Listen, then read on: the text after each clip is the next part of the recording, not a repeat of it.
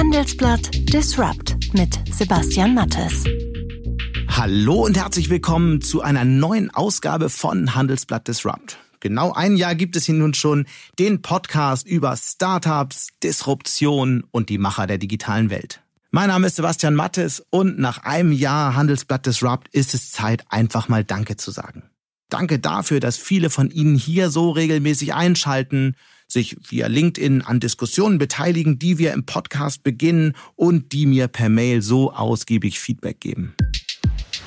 Heute wollen wir mit einem Investor sprechen, der nun ja ein ziemlich spezielles Thema zum Thema seines Lebens gemacht hat. Neben Blockchain und Biotech investiert er viel Geld in die Erforschung psychedelischer Drogen. Es geht um Christian Angermeier. Der Serienunternehmer und Investor ist in Deutschland aufgewachsen und lebt heute in London. Er ist Anfang 40 und mit Anfang 20 hat er ein erfolgreiches Biotech-Unternehmen mit aufgebaut, danach eine Investmentfirma und im Anschluss daran zahlreiche weitere Unternehmen. Heute zählt Christian Angermeier, das überlegen jedenfalls verschiedene Ranglisten, zu den bekanntesten Startup-Investoren Europas. Ich glaube, ich bin immer, äh, man muss ein offenes Herz und ein offenes, sozusagen einen offenen Geist haben und einfach mit sehr viel Neugier in die Welt gehen. Es ist sehr schwierig zu sagen, wie man dann auf einzelne Trends kommt, sondern ich bin grundsätzlich neugierig und optimistisch und glaube, dass wir in die coolste Zeit ever in den nächsten 10, 20 Jahren reingehen. Sie hören Handelsblatt Disrupt und nach einer kurzen Werbeunterbrechung sind wir zurück. Dieser Podcast wird Ihnen präsentiert von Microsoft Teams. Mit Meetings ist es immer das Gleiche. Dateien sind nicht auffindbar und wer nicht vor Ort ist, verpasst das Wichtigste. Okay, starten Sie Microsoft Teams. Von jedem Ort aus an Meetings teilnehmen, mit Kollegen chatten, Dateien finden und in Echtzeit bearbeiten. Sind Sie bereit, das volle Potenzial Ihres Teams zu entfalten? Starten Sie Teams. Mehr unter microsoft.com/teams. Jetzt aber ohne weitere Umschweife zu unserem Gespräch. Hallo Christian Angermeier. Hallo Herr Mattes. Wo erreiche ich Sie gerade in Ihrem Londoner Büro?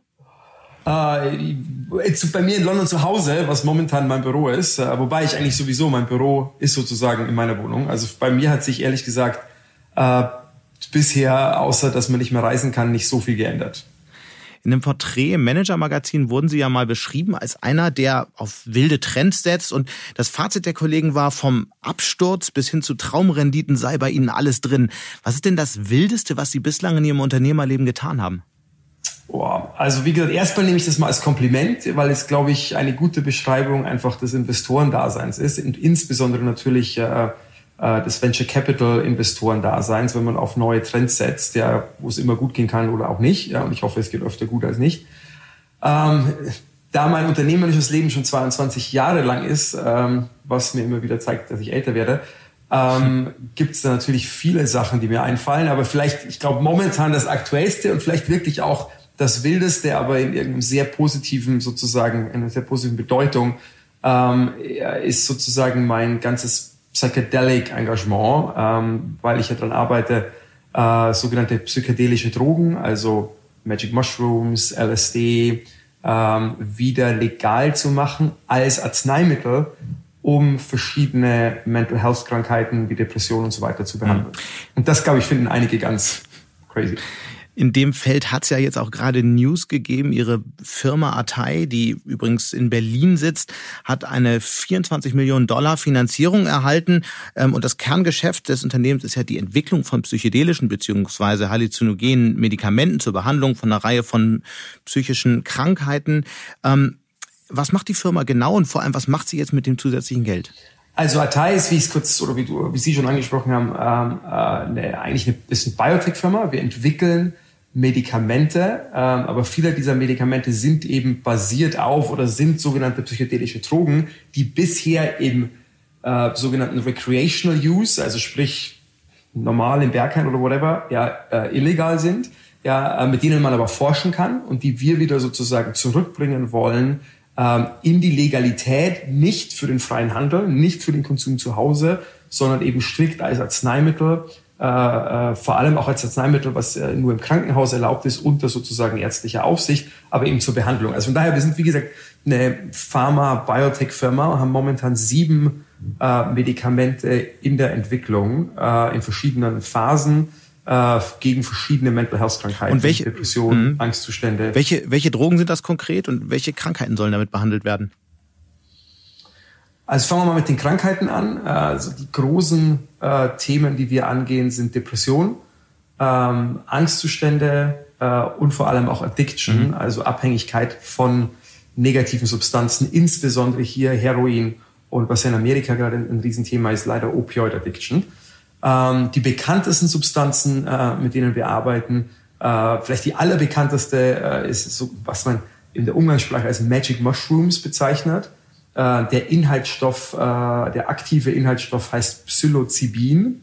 Ähm, das ist der Inhaltsstoff, der quasi den Trip auslöst und der eben auch schon in verschiedenen Studien, das ist ganz wichtig, also es ist keine Annahme von mir oder kein, keine wilde Annahme, sondern es gibt eigentlich über die letzten Jahrzehnte extrem viele Studien, die extrem eindrucksvoll beweisen, dass eben Psilocybin, der Inhaltsstoff von Magic Mushrooms, ähm, ähm, in der Lage ist, äh, Depression und eben auch andere äh, äh, Probleme wirklich zu heilen. Aber wie funktioniert das genau? Weil zunächst klingt das ja erstmal ein bisschen merkwürdig, dass man äh, zum Beispiel eine Abhängigkeit dann mit weiteren Drogen behandeln möchte. Also was passiert da genau? Warum ähm, glauben Sie, dass diese ähm, Substanzen helfen können, ähm, psychische Leiden zu heilen? Wo fangen wir an? Also das eine ist, glaube ich, schon mal, das ist ja dieser, dieser Begriff, würde ich nur sagen, weil man sagt, hier, der Begriff Drogen ist ja im Deutschen äh, quasi negativ besetzt, während im Englischen würde man sagen Medical Drugs oder Illegal Drugs, also weil, weil Drugs, äh, alles ist ja quasi eine Droge. Aber im Deutschen ist quasi das Wort Drug immer auf die negativen Sachen und das deutsche Wort ist eher Arzneimittel. Ja? Mhm. Und was wichtig ist, viele dieser Psychedelika, insbesondere ähm, äh, Psilocybin, der Inhaltsstoff von Magic Mushrooms, war ursprünglich ein Arzneimittel, äh, nämlich von Sandoz. Das haben die Leute nur vergessen ähm, äh, oder beziehungsweise ist es in der Geschichte untergegangen. Das heißt, Sandoz hatte Psilocybin zugelassen in Europa als Arzneimittel gegen Depression. So, das heißt, ich habe nicht mal die Annahme, dass ich, dass ich auf die Idee gekommen bin, sondern das war schon mal so. Was dann passiert ist, und das ist der Klassiker eigentlich für negative staatliche Intervention, ja, in der Hippie-Generation äh, gab es insbesondere eine Figur, Timothy Leary, aber das war sozusagen auch irgendwie so der ganze Trend der Generation, die haben damals Magic Mushrooms und andere psychedelische Drogen, LSD und Co., konsumiert außerhalb des Krankenhauses. Und damit war es natürlich auch damals illegal. Es hat nur keinen interessiert. Und Sie hatten auch den Vorschlag, glaube ich, LSD ins Grundwasser zu geben, oder? Äh, das, glaube ich, war ein Timothy Leary-Vorschlag. Ja, der ist vielleicht etwas weit gegangen. Und da sind wir beim Problem. Ja, also wie gesagt, die haben eine Substanz genommen, die aber, und ich will nochmal betonen, die damals legal war im Krankenhaus als Arzneimittel, ja, und auch geholfen hat. Das heißt, wir haben ja noch die ganzen Daten und so weiter ja, äh, haben das dann sozusagen in Woodstock und illegal benutzt, was so lange keinen interessiert hat, weil es eh wirklich eigentlich auch nicht schlimm war, ja, äh, weil es äh, eine Substanz ist mit quasi keinen Nebenwirkungen und im richtigen Setting eher sehr vielen positiven Wirkungen. Ja, ähm, aber als dann die ganze Hippie-Generation und Timothy Leary als Person gegen das US Government vorgegangen sind, vor allem wegen dem Vietnamkrieg. Das hatte im ersten Schritt gar nichts mit Drogen zu tun. Das heißt, das war diese ganze politische Ära, ja, Anti-Government, Anti-Establishment, Anti-Vietnam-War. Ja, und es gibt wirklich, es ist sicher, es gibt Dokumente, ja, wo man das alles nachlesen kann, ja, haben sich quasi, hat sich die damalige Regierung hingesetzt und gesagt, wie können wir eigentlich diese Hippies diskreditieren? Und das Outcome war, dass man gesagt hat, na guck mal, die nehmen Cannabis. Das war auch der Moment, als äh, Cannabis illegal wurde. Was machen die denn eigentlich? Die nehmen Cannabis, die nehmen Magic Mushrooms. Rückblickend muss man eigentlich sagen, die haben die, in Anführungszeichen, the good drugs gemacht und nicht die Volksdroge Nummer eins Alkohol. Ja, äh, was by the way, da können wir auch noch gerne drauf eingehen, vor Interesse, viel, viel schlechter und schlimmer äh, in jeglicher Hinsicht ist. Und dann hat man beschlossen, diese Drugs, wie gesagt, die eigentlich im Krankenhaus legal waren, illegal zu machen um dann zu sagen, guckt euch die Hippies an, ja, die nehmen Magic Mushrooms, die nehmen Cannabis, die müssen ja verrückt sein, weil nur so können wir uns erklären, warum die gegen eine vernünftige Sache wie den Vietnam War sind. Ja, das heißt, das war eine politische äh, Smear-Campaign, die leider extrem gut gewirkt hat und dafür gesorgt hat, dass über die letzten Jahrzehnte das ganze Thema Psychedelics quasi neutral gesagt aus der Gesellschaft, aus der Wissenschaft, aus der Medizin verschwunden ist und, äh, und viele Leute sogar Angst davor haben, weil damals Studien gefälscht wurden, Ähm, damals wurden äh, Märchen in Umlauf gebracht, wie schlimm das alles sei und so weiter, was einfach jegliche Grundlage entbehrt. Aber es gibt ja trotzdem eine ganze Menge Berichte. Ich meine, wir können jetzt hier nicht alle ähm, Dinge im Einzelnen überprüfen, die Sie, die Sie gerade gesagt haben, aber es gibt ja durchaus Berichte, nicht zu wenige, dass Menschen, die ähm, psychedelische Drogen genutzt haben, hinterher irgendwelche Psychosen hatten, dass sie auf, auf ihrem Trip hängen geblieben sind oder son sonstige gesundheitliche Folgeschäden ähm, davongetragen haben. Man kann also nicht sagen, dass es alles völlig harmlos ist. Und ähm, ja. das dann sozusagen auf eine reine politische Debatte ähm, zu ziehen, ist wahrscheinlich ein bisschen zu einfach. Oder am Ende gab es, glaube ich, auch zu Recht gesundheitliche Bedenken. Meinen Sie nicht, dass Sie das ein bisschen verharmlosen? Äh, würde ich jetzt nicht sagen. Also vielleicht, wenn man es ein bisschen, also zum einen ist ganz wichtig, es war jetzt, es war vor allem eine Erklärung, warum die in die Illegalität gerutscht sind. Ich würde vorne wegstellen, zum ersten Mal, äh, und ich rede super gerne drüber, es ist mein, mein Lieblingsthema, aber übrigens wie mit jedem Arzneimittel. Also wenn wir die Diskussion gerade über Aspirin hätten, äh, müsste ich wahrscheinlich das Gleiche sagen. Arzneimittel sind Arzneimittel, ja, und sollten, und das ist auch die große sozusagen Mission, die wir haben, ist, dass wir dass wir ähm, ähm, äh, Psychedelika wieder legal machen, aber als mhm. Arzneimittel. Das ist wirklich die, die extrem wichtige Zusatz sozusagen. Ich will nicht, dass Leute jetzt sagen, wow, äh, Angermeier hat gesagt, äh, let's do psychedelics, ja, äh, und quasi ohne, ähm, ohne sozusagen Medical Guide trippen. Was wir wollen, ist, dass es erhältlich ist für diejenigen Leute, die davon profitieren. Und das sind vor allem Leute mhm. mit einer Mental Illness, also zum Beispiel depressive äh, Patienten, unter ärztlicher Aufsicht. So, und damit kommt gleich der Zusatz, den ich sagen will, ist, wie jedes Arzneimittel, ja, hat jedes Arzneimittel hat Vor- und Nachteile. Und Sie brauchen einen Arzt, der abschätzen kann, ja, ob für Sie, ja, für den jeweiligen Patienten dieses Arzneimittel geeignet ist oder nicht. Das ist aber nicht nur korrekt für Psychedelics, das gilt quasi für alles, ja. Und ja, ja, Psychedelics haben sicher auch Risiken. Nein, ja, äh, und das ist jetzt nicht meine Meinung. Also Sie können quasi in, in, äh, in jede Medical Database gehen. Ja, es gibt, äh, oder vielleicht für die Zuhörer, mein, mein Lieblingsbeispiel, wenn ich das sagen darf, aber ich finde, vielleicht gebe ich ein bisschen Zeit, sozusagen Research Ideas. Ja, wenn man ins Internet geht und googelt David Nutt Chart. David Nutt ist N-U-T-T, äh, ist ein sehr berühmter Professor für Neuroscience am Imperial College in London.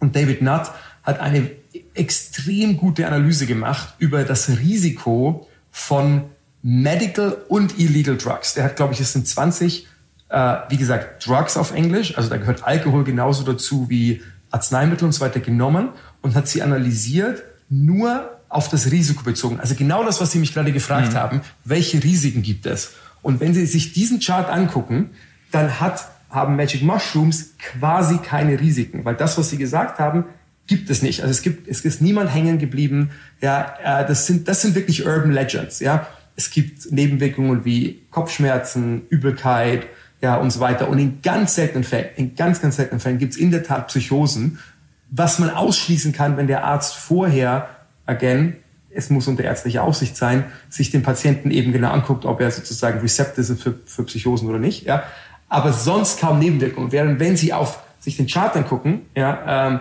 Alkohol ja, ist mit Abstand die riskanteste Droge von allen. Übrigens in der Gesamtbetrachtung der Risiken noch schlimmer als Heroin. Okay, das müssen Sie, glaube ich, mal erklären. Wie, wie kommen Sie zu der Einschätzung?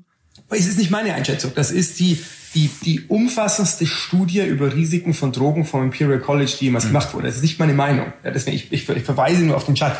Mir geht es nur darum, was ich damit eigentlich sagen will. Ähm, ich könnte gerne noch erzählen, wie die Studie, also quasi wie die Studie jetzt aufgebaut ist, wenn das jetzt nicht zu ins Detail führt, ist, dass wir eine wirklich komplette falsche Risikowahrnehmung zu recreational und medical drugs in der Bevölkerung haben, was extrem viel am Ende doch mit Politik, natürlich auch mit der Geschichte. Alkohol wird als easy wahrgenommen, weil es frei verkäuflich ist und so weiter. Ja, aber es gibt, glaube ich, wenige Konsumententhemen, wenn ich es mal so nehmen will, oder wenige Themen, die uns ja am Ende aber alle berühren, weil wir alle jeden Tag ja mit gewissen Drogen in Berührung kommen, nämlich mit Alkohol, mit Zigaretten und so weiter, ja, die so falsch eingeschätzt werden über, über, vor allem über das Risikoprofil, wie dieses ganze Thema Recreation Drugs. Also ich kann jedem Hörer hier nur empfehlen, sich das einmal anzugucken. Ich will nicht, dass derjenige rüberkommt, der sagt, äh, Alkohol äh, ist bad, aber ehrlich gesagt will ich als derjenige rüberkommen, wenn ich darüber nachdenke, der sagt, Alkohol ist bad. Ja, äh, weil äh, wir haben eine völlig falsche Einschätzung zu dem Risiko von Alkohol, vor allem und Zigaretten. Wenn Sie ja auf Unternehmen schauen, dann sind Sie ja eigentlich, wenn man auf Ihre Geschichte schaut, ein extrem zahlengetriebener Mensch. Sie haben wie viele Unternehmen eigentlich aufgebaut mittlerweile? Oh wow. Ähm, sicher mehr als 100. ah, wahrscheinlich. Ich habe es nicht gezählt, aber viele also ein echter Serienunternehmer. Und Sie schauen sich natürlich Märkte auch mit Zahlen an. Was, was ist denn das für ein Markt? Wie groß ist der in diesem Geschäft mit psychedelischen Drogen? Und ähm, was ist der Plan für Atai? Wann wird sie erst Medikamente geben und wie viel Umsatz wird dieses Unternehmen in fünf, sechs, sieben Jahren machen? Also von der Zahl und, und das Schlimme eigentlich daran ist, dass die Zahlen wahrscheinlich sogar zu wenig sind ja, oder zu, zu niedrig angesetzt sind, weil die ähm, weil, weil wir immer noch ein sehr hohes Stigma haben für, äh, für diese Zahlen, aber mehr als oder für dieses für diese Themen, ja, aber die offiziellen Zahlen sind, dass mehr als 360 Millionen Leute weltweit äh, sind offiziell äh, sozusagen diagnostiziert mit einer Depression. Ja, mehr als 200 Millionen Leute weltweit sind äh, Drug Addict, also sind von irgendeiner negativen Substanz abhängig. Ja, ähm, ich müsste es nochmal, aber irgendwie, glaube ich, 160 Millionen ungefähr ist die Zahl für PTSD, Post-Traumatic Stress Disorder. Mhm. Ja, also die Zahlen sind leider unglaublich hoch. Jetzt mittlerweile ist leider Mental Health oder Mental Health Issues ist auch fürs Gesundheitssystem weltweit die kostenintensivste sozusagen ähm, Gruppe von Krankheiten äh, und hat das ganze Thema, äh, sorry, wenn ich immer englische Begriffe verwende, aber Cardiovascular Diseases, äh, also Herz-Kreislauf-Erkrankungen, ähm, überholt als, als Kostenblock Nummer eins. Hm. So, damit ist leider der Markt extrem groß, ja, und jede äh, Medical Drug, die irgendeine Erleichterung verspricht und zugelassen ist, wird, das ist ja im, im, im Biotech-Bereich der Effekt quasi, man hat ja lange Zeit quasi gar keine Umsätze, weil man nur investiert und äh, und äh, an der Zulassung arbeitet und hat dann sehr Sprungumsätze, weil also in dem Moment, wo wir äh, äh Psilocybin als äh, Depressionsmedikament auf den Markt bringen, wird das in den innerhalb von zwölf Monaten, man muss dann die Distribution-Kanäle aufbauen, aber innerhalb von, mal angenommen, zwölf Monaten, also kurze Zeit, in den Milliardenbereich an Umsatz äh, springen. Und ich hoffe. Und wann ist es soweit? Es ist immer schwer zu sagen äh, bei Biotech, weil das doch sehr lange ähm, Entwicklungszyklen sind. Aber ich würde jetzt sagen, ganz breit zwischen zwei und fünf Jahren werden wir das erste psychedelische Medikament zugelassen haben. Wenn man so über sie liest und sich mit ihnen als Person beschäftigt, dann passen diese Geschichten aus meiner Sicht auf den ersten Blick überhaupt nicht zusammen. Denn ähm, sie sind ja einer, der nie geraucht hat, der nie Alkohol getrunken hat und dann doch in irgendeiner Form zum Thema psychedelischer Drogen gekommen ist. Ähm, wie kommt man eigentlich auf den Gedanken, sich auf einmal mit Drogen zu beschäftigen und damit auch noch ein riesiges Geschäft aufzuziehen? Wie kommt einer wie Sie dazu? Ähm, ja, in der Tat, also ich glaube, deswegen traue ich mich auch so offen drüber reden über Psychedelics, weil ich vorher noch gar keine anderen Drogen genommen hatte. Es war auf einer Geburtstagsparty, ich hatte einen sehr bekannten Neurowissenschaftler kennengelernt, ähm, der so ein bisschen die Aufgabe bei meinen, von meinen Freunden, glaube ich, bekommen hatte, mir zu erklären, dass ich doch auch mal Alkohol trinken könnte. Und äh, so haben wir angefangen. Er hat mir übrigens das, was ich. Wer war das? Wer war das? Äh, das müssen wir noch wissen. Kann ich leider nicht sagen, äh, weil äh, er sehr offen, wie gesagt, über diese Themen geredet hat und äh, und ich weiß nicht, ob ihm das recht wäre, ähm, ähm, äh, wenn ich das jetzt sagen würde. Äh, aber ein sehr bekannter deutscher Wissenschaftler, äh, der mir im Übrigen äh, als allererstes äh, diesen Chart gezeigt hat, den ich gerade erwähnt hatte, weil er wirklich so eindringlich und so ähm, obvious zeigt, äh, wie falsch unsere Wahrnehmung über Drogen ist. Und äh, seine Antwort war eigentlich, Christian, natürlich könntest du Alkohol trinken, wenigstens mal ein Glas, aber Alkohol ist toxisch. Das ist ein sehr starkes Nervengift, ja, äh, was sehr negative Effekte auf deinen Körper hat. Also lass es eigentlich. Ja, sei froh, dass du nie damit angefangen hast. Und kam dann am Ende aber drauf und meinte, du das Einzige, was du machen solltest, deswegen kann ich seinen Namen nicht erwähnen, weil das hätte er natürlich in Deutschland legal nicht sagen dürfen als bekannter Professor. Ähm, ähm, äh, das Einzige, was du in deinem Leben machen solltest, ist Magic Mushrooms. Und meine erste Antwort war wirklich auch, du bist komplett verrückt. Ja, äh, ich hab, wenn ich keinen Alkohol trinke, werde ich keine Magic Mushrooms machen. ja, und, äh, und dann fing das Ganze eigentlich alles, was ich, was ich Ihnen jetzt erzählt habe, fing dann an. Er hat mir dann die ganzen Studien zugeschickt. Ich habe mich dann ein Jahr lang damit beschäftigt, weil es mich interessiert hat, weil eben Biotech eines meiner Kerninvestitionsthemen ist. Und, äh, mhm. und dann kam so ein bisschen Zufall. Ich persönlich glaube nicht an Zufall. Ich glaube durchaus. Was heißt denn ein Jahr beschäftigt? Haben Sie dann auch mal, haben Sie es dann auch mal ausprobiert oder wann haben Sie den ersten Trip selbst ausprobiert? Ein Jahr hatte ich mich nur intellektuell beschäftigt, äh, sprich Studien gelesen. Wirklich, es gibt unglaublich viele Studien. Again, es war, das ist ja als als äh, als als als Forschungsobjekt äh, sind diese sind diese äh, Substanzen extrem gut erforscht. Ja, also ich habe alte Studien mir besorgt. Es gibt aber auch neuere Studien von Johns Hopkins ist zum Beispiel sehr groß äh, in dem Thema. Aber wie gesagt, sehr auf der akademischen Seite bis dato. Wir reden jetzt von vor sechs Jahren. Und dann kam mhm. der wahrscheinlich wirklich wichtigste Tag meines Lebens durch Zufall. Das war jetzt nicht geplant. Ich war im Urlaub. Äh, ich muss hier complianterweise sagen, es war aber auch wirklich so in einem Land in der Karibik, in dem glücklicherweise durch Magic Mushrooms legal sind, also nicht verboten sind. Und äh, mhm. Freunde hatten Magic Mushrooms. Und nach dem, was ich alles gelesen hatte, habe ich gesagt, okay, äh, ich mache das jetzt. Hat, ich war wirklich ängstlich, muss ich auch dazu sagen. Also ich bin ein extremer Hypochonder. Ich habe immer Angst um meine Gesundheit. Ich plane ehrlich gesagt äh, nicht ewig zu leben, aber doch signifikant, signifikant länger ähm, als das, glaube ich, momentan äh, die Leute denken. Ich glaube, wir werden alle ein paar hundert Jahre alt in unserer Generation oder können das zumindest werden. Können wir vielleicht später noch drauf eingehen. Auf jeden Fall, ich habe es gemacht äh, und ich kann nur sagen, es war das wichtigste, bedeutendste und, und ähm, ja, äh, intensivste positive Erlebnis meines ganzen Lebens. Was, aber was heißt das? Also das klingt jetzt wie ein Werbefilm. Ich und weiß, es soll auch kein Werbefilm sein. Auseinandersortieren. Ja. Was, was ist, was ist da mit Ihnen passiert und was ist und sozusagen was passiert, um das dann mal wieder ein bisschen auf die wissenschaftliche Ebene zu heben, laut ähm, Ihren Informationen, was auch in Studien gezeigt wurde, was passiert im Gehirn möglicherweise bei so einer, naja, Behandlung mit ähm, psychedelischen Pilzen? Ja. Ich, ich möchte es vielleicht wirklich noch einmal sagen, weil es mir sehr wichtig ist. Ja, ich hatte sozusagen, wie es der Wissenschaftler formulieren würde, ich hatte einen einzelnen Data Point. Das war mein eigener äh, sozusagen mein eigenes Erlebnis. Ich hatte natürlich die ganzen Studien und das hat mich dann zur Erkenntnis gebracht. Und das war vielleicht noch die Antwort auf die Frage von vorhin. Ähm, das war so der Moment, wo mein Unternehmergeist gekommen ist und ich dachte, okay, es, ich habe die ganzen Studien gelesen, die alle sagen, dass es extrem beneficial ist. Ich kann nochmal wiederholen, es war schon mal legal. Ja, das war schon mal ein zugelassenes Arzneimittel in den 50er und 60ern mhm. in Europa. Ja, und ich hatte dieses individuelle, sehr positive Erlebnis. Ja? Und mein Entschluss war dann, das muss wieder legal werden als Arzneimittel. Ja? Und deswegen möchte ich aber jetzt hier auch betonen, ich werbe nicht dafür.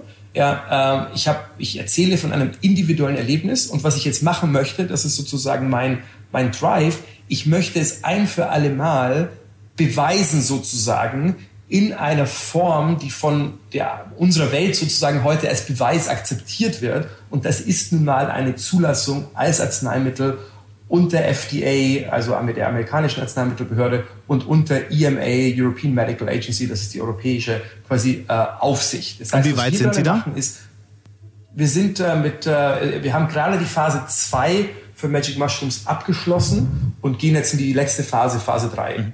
So, und ich kann vorneweg sagen, ich darf, äh, würde jetzt, glaube ich, auch für den Podcast die Details sprechen, aber ich darf keine Details sagen, aber ich kann sagen, wir werden die nächsten Wochen die Details der Phase 2 veröffentlichen.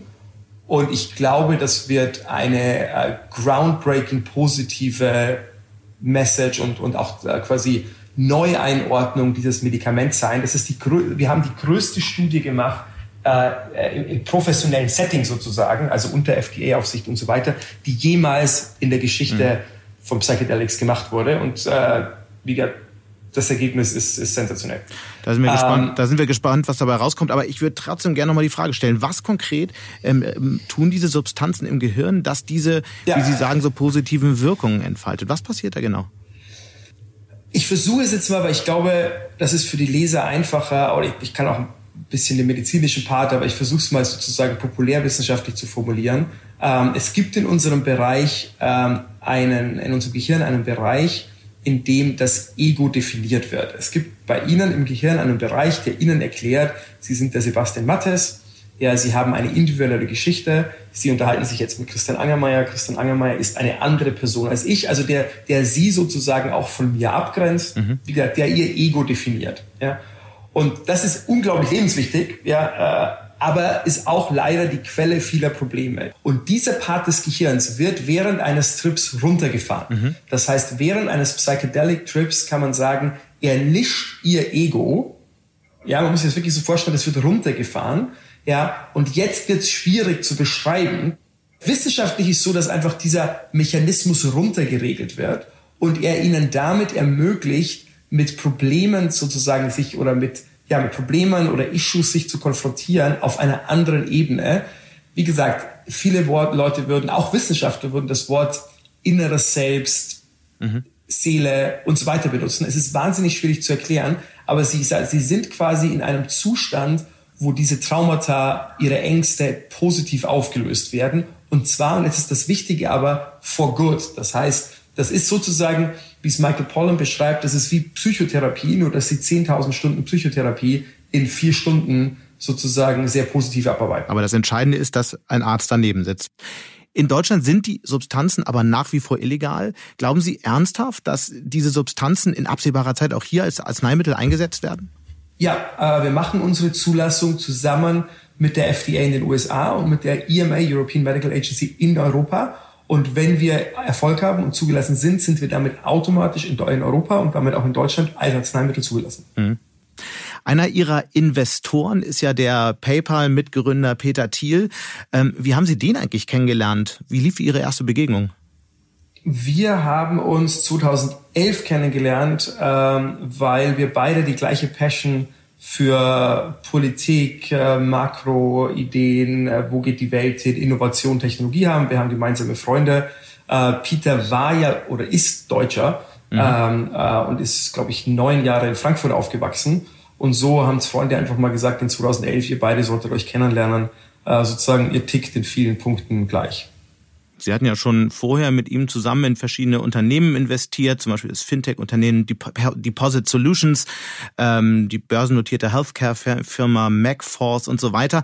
Was hat der denn gesagt, als Sie mit dem Thema psychedelische Drogen bei ihm angekommen sind? Die, die ehrliche Antwort ist auch, so, sogar Peter fand das etwas verrückt, ähm, was mich umso mehr bestärkt hat, weil ich dachte, okay, now I'm really onto something, äh, wo ich wirklich mal der Erste weltweit bin. Und äh, mittlerweile ist Peter ein sehr großer Unterstützer äh, als Investor und äh, sieht das. Wie ist das passiert? Also wie, was hat ihn am Ende überzeugt? Ich glaube, ich war einfach sehr, sehr nachdrücklich in meiner Passion für das Thema und in der Beschreibung meines eigenen Trip-Erlebnisses. Okay. Ist eigentlich für Sie so eine Art Mentor oder einfach äh, nur eine sichere Bank als Partner bei Investitionen? Also sichere Bank ist jetzt gar nicht, finde ich, ein völlig äh, falsch aus, weil er ist, er ist primär ein sehr, sehr guter Freund. Mhm. Ja, ähm, und gleichzeitig in der Tat, ich halte Peter für wahrscheinlich sogar den wichtigsten, mindestens ein, als einen der wichtigsten Denker. Ich will jetzt nicht nur sagen Investoren, weil was mich an Peter besonders fasziniert und begeistert ist, dass er Sachen auch auf einer philosophischen, strukturellen Makroebene wirklich durchdenkt. Ja, ähm, was eben so eine Art philosophischen Charakter auch hat, auch wenn es am Ende oft um Innovation und Unternehmertum geht. Und ich halte Peter eben für einen der großen wirklich Denker mhm. unserer Zeit und gleichzeitig auch Investoren natürlich unserer Zeit. Ja, und, äh, und habe definitiv unglaublich viel von ihm gelernt. Was ist das so? Also was sind die drei wichtigsten Dinge, die Sie von ihm gelernt haben? Das ist eine gute Frage. Ich würde erst bei jedem sagen, weil es sind mehr als drei. Ähm, äh, und äh, ich bewundere ihn auch, wie er Sachen auf den Punkt bringt, ja, wo ich vielleicht manchmal in diesem Podcast ein bisschen ausschweifen bin. Ähm, äh, ist das Buch Zero to One. Ja, und ich glaube, in Berlin hat es eh jeder gelesen, aber wer es nicht gelesen hat, äh, soll es lesen, weil es ist aus meiner Sicht das beste Buch über Startup-Mentalität, Innovationsmentalität ähm, schlechthin. Es ist ja auch durchaus ähm, umstritten. Was sind denn so die Ideen da drin, die Sie faszinieren? Ich glaube, eines dieser Themen ist dieses Thema Monopol, was mhm. viele, glaube ich, umstritten sehen, aber genau. sich wirklich zu überlegen, was ist mein Businessmodell? Und ich finde, das ist nicht falsch, sich das zu überlegen. Am Ende werden Monopole immer, immer gebrochen, was ich auch wieder als Libertarian äh, extrem gut finde. Ja, aber ich glaube, es ist für den einzelnen Unternehmen nicht falsch, sozusagen sich erstmal zu überlegen, kann ich mir eine Monopolposition schaffen? Und es ist sozusagen ein Luxus dann, falls die dann mal gechallenged wird und auch gechallenged werden muss. Vielleicht ja. noch ein Satz für alle, die es ähm, nicht gelesen haben. Die Idee, die dahinter steckt, ist halt, dass jedes Unternehmen dazu streben sollte, so eine monopolartige Stellung in seinem Markt aufzu, äh, zu erreichen, ähm, um, um, um wirklich schnell wachsen und groß werden zu können. Das ist sozusagen die Idee. Und das war ja auch für viele Unternehmen im Silicon Valley die Grundlage. Das ist ja durchaus eine Idee, die man bei Facebook gesehen hat, bei anderen Plattformunternehmen, die jetzt aber durchaus in Kritik gerät, weil man eben auch sieht, dass es durchaus negative Folgen hat, dass es, dass es negative Folgen für den Umgang mit Daten der einzelnen Menschen hat, dass es aber auch durchaus negative Folgen für den Rest des Marktes hat, weil diese großen Plattformunternehmen so mächtig werden, dass sie eben am Ende auch viel Innovationskraft akkumulieren und dann außerhalb dieser Plattform nicht mehr viel passiert, oder? Stimmt, aber trotzdem ist es richtig für den Einzelunternehmer nach einem Monopol zu streben. Das ist, glaube ich, die ähm, sozusagen die Sichtweise zu sagen, das Streben danach ist für den Einzelnen nicht falsch und trotzdem ist es aber genauso nicht falsch. Peter sagt ja nicht, Monopole sollten nicht gechallenged werden.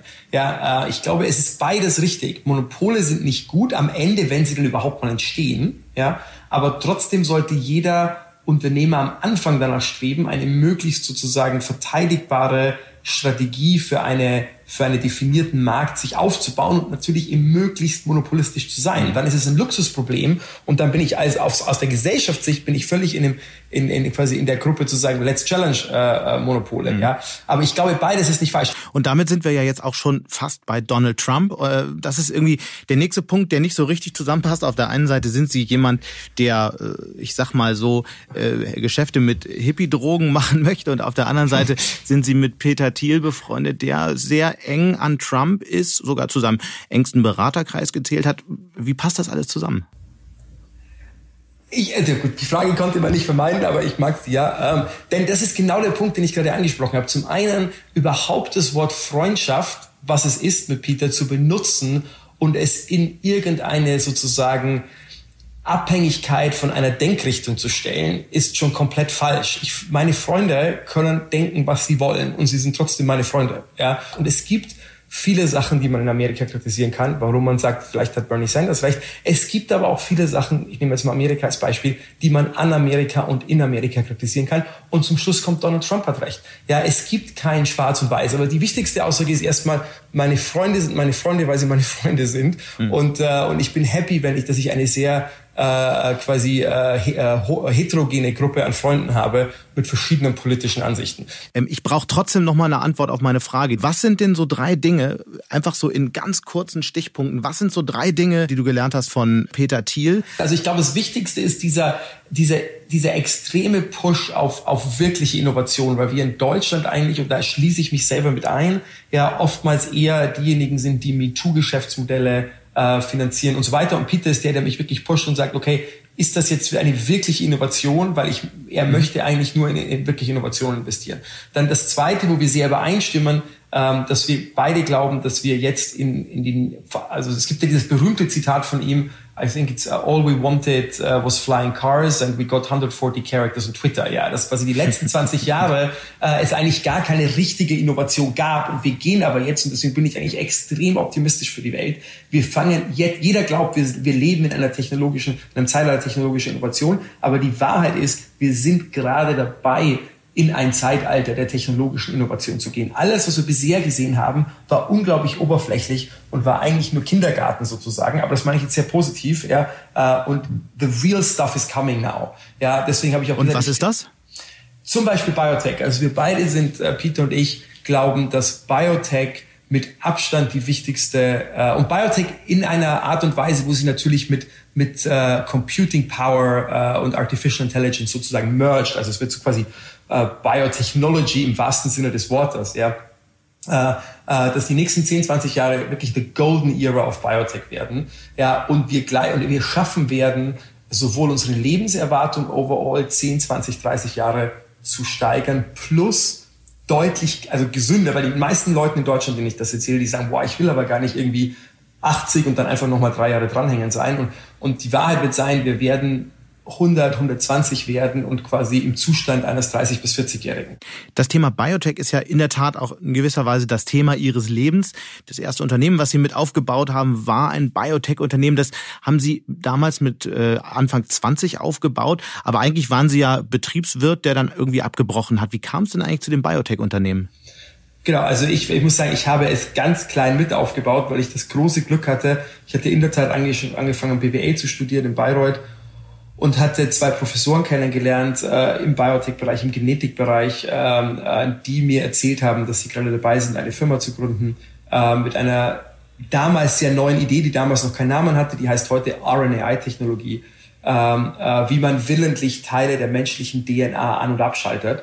Und, ähm, und ich war sozusagen der Dritte im Bunde, habe denen geholfen, auch die ersten Gelder einzusammeln, äh, war quasi bei, als, als Gründungsinvestor mit dabei. Und es hat sich herausgestellt, deswegen alles Kompliment an die beiden. Äh, das, äh, und äh, das ist ein gutes Beispiel übrigens, was Deutschland unglaublich gut kann. Ja, ähm, dass zwei hochkarätige Professoren, aber aus Bayreuth, wo jetzt keiner sagen würde, das ist nicht Harvard, äh, vielleicht im ersten Moment, ja, haben vielleicht eine der wichtigsten Entdeckungen der letzten 30 Jahre im Biotech-Bereich gemacht, was mittlerweile ein ganzer Sektor ist. Die Firma ist heute 13 Milliarden wert. Ich bin sehr früh raus. Ich sage immer bei dieser Firma lustig, ich habe jeden Fehler gemacht von zu wenig am Anfang, äh, zu viel, zu früh verkauft, ja, aber es war trotzdem ein sehr guter Start.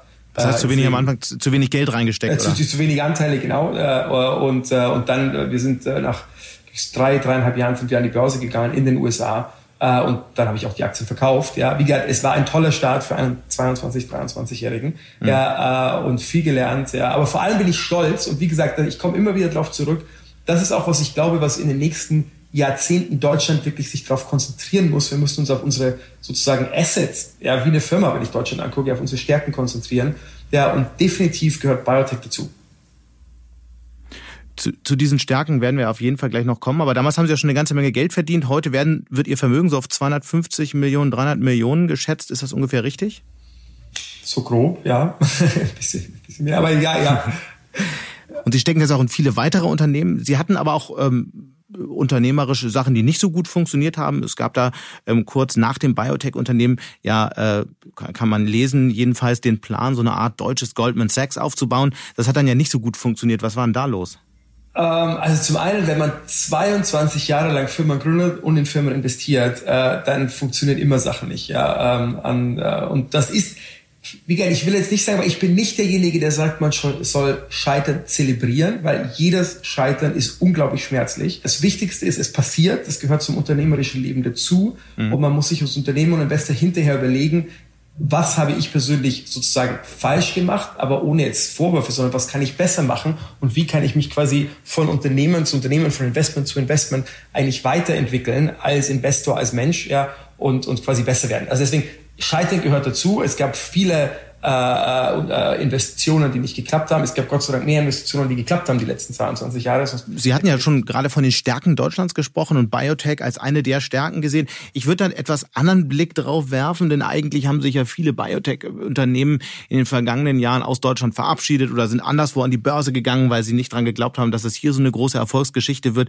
Ich sehe das eher pessimistisch, aber losgelöst davon, was sind denn so aus Ihrer Sicht die Technologiefelder, mit denen Deutschland im internationalen Vergleich wirklich eine Chance hat? um da mal einzusagen, es stimmt ja, was Sie sagen, aber wir können darauf aufbauen, weil es gibt viele Biotech-Unternehmen, die hier gegründet werden, die hier den mhm. Ursprung ihrer Technologie haben und die dann leider ja abziehen, weil es kein Venture Funding in der entsprechenden Größe gibt, weil wir in der Tat keine funktionierenden Kapitalmärkte haben und so weiter. Aber das Gute ist, wir haben die Technologie. Ich glaube, es ist schwer, schwieriger zu sagen, wir haben keine Technologie, aber funktionieren die Kapitalmärkte. Meine Lieblingsanekdote der letzten Jahre ist, ist Space Tech. Ja. Jeder denkt bei Space Tech an, an Elon Musk. Ja. Jeder denkt an SpaceX. Mhm. Ja. Ähm, und lustigerweise, einer meiner Investoren in Datei, in der Psychedelic-Firma, neben Peter Thiel, äh, ist Steve Jurvetson, der ist der zweite Lead-Investor, der wiederum der Lead-Investor von Elon bei Tesla und SpaceX ist und im Tesla-Board. Also ich habe sehr viele Diskussionen auch mit sozusagen denen ja über das ganze Thema. Und Elon hat vier Probleme, ich weiß nicht, äh, ob Sie das kennen, bei Hyperloop hat er vier große im ersten Schritt nicht lösbare technologische Probleme ausgeschrieben als Wettbewerb. Es gab vier Hyperloop-Wettbewerbe, mhm. ja, und alle vier Hyperloop-Wettbewerbe, und das ist wirklich, das wurde in der deutschen Presse fast kaum beachtet, ja, wurden von TU von, von Studenten und, und Postgrad-Doktoren äh, äh, der TU München gewonnen. Alle vier. Vier weltweit unlösbare Probleme von deutschen Ingenieuren gelöst. Ja. So, das Schlimme ist jetzt nur, dass die alle mittlerweile bei Hyperloop und Tesla und SpaceX arbeiten und fast nicht in Deutschland, außer einem Team, auf das ich wahnsinnig stolz bin. Ich habe eine Firma in München mitfinanziert, die heißt ESA Aerospace. Ähm, das ist ein kleiner Rocket Launcher, sozusagen die deutsche SpaceX. Und das sind Jungs, die einen dieser Wettbewerbe gewonnen haben, ja, und die Elon Musk gerne angeheuert hätte, die aber dann gesagt haben, nee, wir bleiben hier, ja, und äh, wir gründen unsere Firma in Deutschland. Das finde ich eine sensationelle Story. Welche Folgen hat eigentlich die Corona-Krise für Ihr Portfolio und generell für die deutsche Technologiewelt? Es gibt ja verhältnismäßig düstere äh, Vorhersagen vom Start-up-Verband, der sagt, dass jetzt ähm, Jahre ähm, auf, über Jahre aufgebaute Innovationen verloren gehen könnten durch die Krise, dadurch, dass die Unternehmen in Liquiditätsprobleme kommen. Wie schauen Sie darauf? Ich bin da ja ein bisschen mehr Libertarian. Zum einen glaube ich, es gibt immer Krisen. Ja, und das Unangenehme an einer Krise und eigentlich das Unfaire in einer Krise ist immer ein exogener Schock. Der einzelne Unternehmer ist nie verantwortlich für die Krise. Das war schon so meine erste Krise, übrigens genau in der Mitte, als ich diese Biotech-Firma hatte. Ja, äh, was unter anderem der Grund war, by the way, warum ich, glaube ich, nicht so viel verdient habe, wie ich hätte verdienen können. Ja, weil 2001 äh, äh, irgendwelche irren Extremisten in die ins World Trade Center geflogen sind, ja, und die Weltwirtschaft kollabiert ist, ja. Und das hatte Auswirkungen auch in Deutschland auch auf meine kleine Biotech-Firma. Ja, äh, und ich konnte nichts dafür. Aber das ist the nature of the beast. Ja, wir haben Zyklen, es gibt Rezessionen, ja, und sie sind nie ist der einzelne Unternehmer schuld. Äh, ich hätte am Ende gesagt, äh, der Staat sollte nur denjenigen Unternehmen helfen, die wirklich ein Berufsverbot haben. Es gibt ja einige Industrien, Restaurants, das sind im Übrigen nicht die Startups. Da bin ich jetzt mal so, das ist halt, das wäre dann nicht ich gewesen oder mein Portfolio, sondern das sind die Friseure, ja, äh, das sind alle diejenigen, die heute kein Geschäft machen dürfen, obwohl sie wollen. Ja, denen muss geholfen werden, weil denen ein Berufsverbot ausgesprochen wird. Ich sehe jetzt im ersten Schritt nicht den Sinn, warum Autobauern, ich will es aber jetzt nicht auf Startups bezogen haben nur, sondern warum Industrien, die nicht ein Berufsverbot haben, gerade im Übrigen Technologiefirmen können arbeiten. Ja, Funding wird schwieriger, aber Funding wird zyklisch schwieriger und es ist gesund, ja, wenn einige äh, extrem hohe Bewertungen auch mal äh, sehen, dass es vielleicht nicht in den Himmel wächst, ja, und dass das auch mal korrigiert wird, ja. Aber die ganze Welt besteht nicht nur aus Bewertungen, sondern gleichzeitig können, und das ist die Argumentation jedenfalls der Befürworter, können dadurch Unternehmen, Infrastrukturen und Technologien verschwinden, das, aus Deutschland möglicherweise abwandern, weil sie, weil sie hier nicht mehr finanzierbar sind. Ist das dann gut? Wenn Sie mich so fragen, würde ich sagen, natürlich nein. Das ist wie die Frage aufgesetzt ist. Die Frage ist, ob das wirklich so ist. Ja, ähm, und da würde ich sagen, da habe ich meine Zweifel dran, weil es gibt sehr viel Geld, was in Startups investiert werden will, privatwirtschaftliches Geld, was aber vielleicht an der Seitenlinie sitzt und sagt, da müssten die Bewertungen nach unten gehen, ja, äh, da müsste auch mal vielleicht Washouts raus. Das heißt, Sie sagen, das, das heißt, Sie sagen, ich die glaube, Investoren, also Menschen wie Sie, müssten viel eher einspringen und den, die, die, den Unternehmen jetzt unter die Arme greifen und Sie sollten weniger nach dem Start rufen. Habe ich es genau. richtig verstanden? Das sage ich zu allen Branchen, die kein Berufsverbot haben. Es ist unglaublich viel Geld in der Welt da. Ja, das ist, glaube ich, was wir alle unterschätzen. By the way, es ist unglaublich viel Geld da, weil wir seit über zehn Jahren ja die Gelddruckmaschine global angeworfen haben. Und das Einzige, das ist übrigens, vielleicht komme ich jetzt wieder zurück, jetzt konnte ich ein bisschen nachdenken, einer der Hauptkritikpunkte von Peter Thiel an Deutschland, ja, äh, ist im Übrigen, dass er sagt, dass, die, dass wir in Deutschland immer schreien und sagen, wir haben zu wenig Geld, ja, und es ist nicht richtig ja, es ist global und auch in Deutschland zu wenig Geld da. Es ist, oder sorry, es ist genügend Geld da. Es ist genügend Geld da für tolle Ideen zu den richtigen Bewertungen. Und man muss sehr vorsichtig sein, dass wir nicht sagen, äh, wir brauchen mehr Geld, wir brauchen mehr Geld. Wir sollten vielleicht eher fragen, haben wir genügend tolle Unternehmen, die internationales Kapital anziehen? Ich glaube einfach an den Markt und ich glaube, ein tolles Unternehmen findet Kapital auch in den Zeiten wie jetzt. Ich glaube übrigens, ähm, da würde ich Ihnen sogar zustimmen. Die Frage hoffe, ist jetzt, ich hoffe nicht nur da. Die, die Ableitung, die, die, die Ableitung von dieser These ist ja die Frage, wie können wir an mehr Unternehmen kommen, die die richtigen Ideen haben, die dann auch das, das nötige Kapital bekommen. Und davon gibt es ja erkennbar dann zu wenig. Also wie kann das funktionieren? Ich glaube, wie, also meine These ist, dass wir die wirklich sehr simplifiziert. Das ist wahrscheinlich, es wird zehn Unternehmen geben und mehr, viel mehr, die jetzt schreien und sagen, er simplifiziert zu sehr. Ich versuche trotzdem mal zu simplifizieren. Wenn man die letzten 10, 20 Jahre zurückguckt, ja, dann haben wir in Deutschland versucht, zu guten Teilen, das stimmt nicht für alle, ja, es gibt sehr viele auch wirkliche Real Innovations, aber zu guten Teilen haben wir versucht, äh, amerikanische Businessmodelle in irgendeiner Form nachzubauen. Vielleicht nicht genau, wir haben, aber die Trends wurden in Amerika gesetzt. Und was das Problem dabei ist, der wirklich ganz simplifiziert, der Trend der letzten 10, 20 Jahre, wenn ich simplifiziere, waren zwei Sachen. Social Media und Online-Commerce, E-Commerce. Ja? Und mhm. das ist die amerikanische Ur-DNA. Also wenn Amerikaner und sozusagen der amerikanische Mindset für eine Sache geeignet ist oder sozusagen nicht nur geeignet, perfekt ist, dann ist das Communication, Social Media und E-Commerce. Das heißt, meine View ist, dass strukturell waren uns die Amis da überleben, überlegen und wir konnten eigentlich immer nur sozusagen Sideshows, äh, Sidekicks sein. Ja? Und jetzt kommt die positive Sichtweise. Ich glaube, wir gehen, was ich schon gesagt habe, wir gehen in ein, ein Jahrzehnt oder mehrere Jahrzehnte von Real Deep Innovation, Biotech, Space Tech, Artificial Intelligence. Und das trifft viel mehr, ich glaube sehr daran, dass Nations ähm, äh, eine eigene DNA haben. Und das trifft viel mehr die deutsche DNA. Das ist viel mehr ich freue mich, ja, ich freu mich ja, dass Sie das positiv sehen. Ich würde da trotzdem gern kurz ein bisschen Wasser in den Wein gießen, weil gerade Immer. wenn Sie künstliche Intelligenz nennen, dann findet ja weltweit ein Wettlauf statt zwischen den USA, zwischen Amerika. Da spielt doch Europa überhaupt gar keine Rolle und es gibt auch überhaupt gar keine Anzeichen, dass europäische Unternehmen in dem Feld in irgendeiner Form eine Rolle spielen. Ja, klar, die Wissenschaft ist okay in dem Feld, ähm, nur in, in, in, in Unternehmenserfolg wird das bisher nicht übersetzt. Woher nehmen Sie Ihren Optimismus in dem Feld? Das stimmt auch. Ich, wir dürfen, äh, ich wollte nur sagen, und das ist aber wichtig, dass wir das erste Mal die Grundlage haben, überhaupt erfolgreich zu sein weil wir eigentlich quasi vorne mitspielen könnten. Und jetzt würde ich gerne den, den Fokus darauf legen, dass wir es nicht versauen, ja, dass wir sozusagen vorne mitspielen und dann lieber Aha, da. Und wie soll das gehen? Was muss jetzt konkret passieren, dass Deutschland das nicht versaut? Ich glaube, eine Empfehlung wäre, wir sollten coole Gründer in Berlin, wo es ja wirklich tolle individuelle Gründer gibt, ja, die sollten vielleicht mal drüber nachdenken, ob sie nicht sagen, ich mache jetzt die nächste Online-Sowieso-Firma, sondern ob sie nicht versuchen, an Universitäten tolle äh, Wissenschaftler zu finden. Und zwar vielleicht nicht in Berlin, ja, das sind die Universitäten irgendwo äh, in Heidelberg, äh, wo auch immer. Aachen. Und, und äh, genau, äh, Karlsruhe zum Beispiel für Artificial mhm. Intelligence und Karlsruhe, Robotik. Ja. ja, ich habe ein Robotikunternehmen finanziert in Karlsruhe. Äh, ist jetzt kein Household Brand, aber ist eines äh, der erfolgreichsten äh, Industrial Robotics Unternehmen mittlerweile weltweit, äh, äh, Artiminds ähm, ähm, dass, wir, dass wir es irgendwie schaffen, zusammen die Berliner sozusagen Startup-Szene, die ja sehr sozusagen unternehmerisch auf der kommerziellen und auf der sozusagen unternehmerischen Seite ist, dass wir die zusammenbringen, diesen sozusagen Wissenstransfer mit wirklichen Wissenschaftlern, weil denen fehlt in der Tat oft die Sichtweise, wie mache ich jetzt eigentlich aus meiner Technologie, aus meiner Erfindung, aus meinem Patent, wie mache ich daraus äh, äh eine Firma? Also das ist jetzt sehr hoch, High Level, ja, äh, aber äh, da würde ich wieder sagen, ich glaube, jeder Gründer, der heute drüber nachdenkt, sollte nicht überlegen, kann ich eine neue Internetfirma machen, kann ich eine neue Fintech-Firma machen. Gibt sicher auch noch tolle Sachen, ja, aber da ist schon vieles erfunden, sondern er sollte lieber überlegen, wie kann ich in Heidelberg mit den nächsten äh, Stammzellenforscher abgreifen, ja, und mit dem gemeinsam eine Firma machen. Mhm.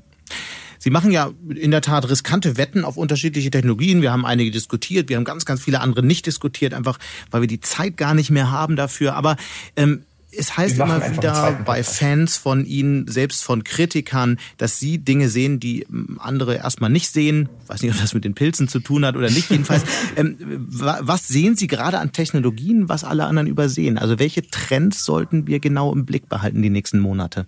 Also wie gesagt, ich glaube, habe ich schon gesagt, aber Biotech im Generellen, Psychedelics, äh, ich bin ein Riesenfan von Space Tech mit SpaceX. Jeder denkt mal an SpaceX, aber das ist ein ganzes Ökosystem, so wie Amazon ein Ökosystem ist, wo unglaublich viele Firmen drumherum entstanden sind, entstehen gerade sehr viele Zubringerfirmen äh, für SpaceX global, auch in Deutschland.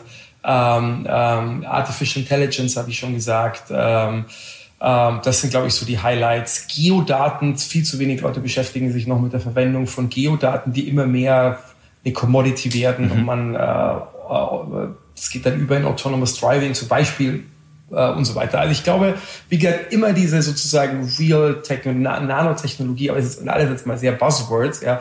Aber ich würde generell sagen, ich glaube, ich bin immer, äh, man muss ein offenes Herz und ein offenes, sozusagen offenen Geist haben und einfach mit sehr viel Neugier in die Welt gehen und einfach in das und ja, es ist sehr schwierig zu sagen, äh, wie man dann auf einzelne Trends kommt, sondern ja, es ist nicht, aber ich bin grundsätzlich neugierig und optimistisch und glaube, dass wir in die coolste Zeit ever in den nächsten 10, 20 Jahren reingehen. Na, wir lassen uns überraschen. Christian Angermeier, ganz herzlichen Dank für diese Information, das Gespräch und ganz herzliche Grüße nach London. Danke, hat sehr viel Spaß gemacht. Und das war es dann auch schon wieder mit Handelsblatt Disrupt. Diskussionen über die Themen des Podcasts führen wir übrigens seit einigen Wochen auch bei LinkedIn. Dafür haben wir eine LinkedIn-Gruppe gestartet, die Sie ganz einfach unter dem Stichwort natürlich Handelsblatt Disrupt finden. Wenn Ihnen unser Podcast gefallen hat, dann hinterlassen Sie wie immer gerne eine Bewertung bei Apple Podcasts oder schreiben Sie mir. Die Kontaktdaten finden Sie wie immer in den Show Notes. Dank an dieser Stelle auch für die Unterstützung von Alexander Voss und Migo Fecke und Regina Körner von Professional Podcast.com, dem Dienstleister für Strategieberatung und Podcastproduktion. Wir melden uns nächste Woche Freitag wieder. Kommen Sie gesund durch die Woche. Auf bald, Ihr Sebastian Mattes.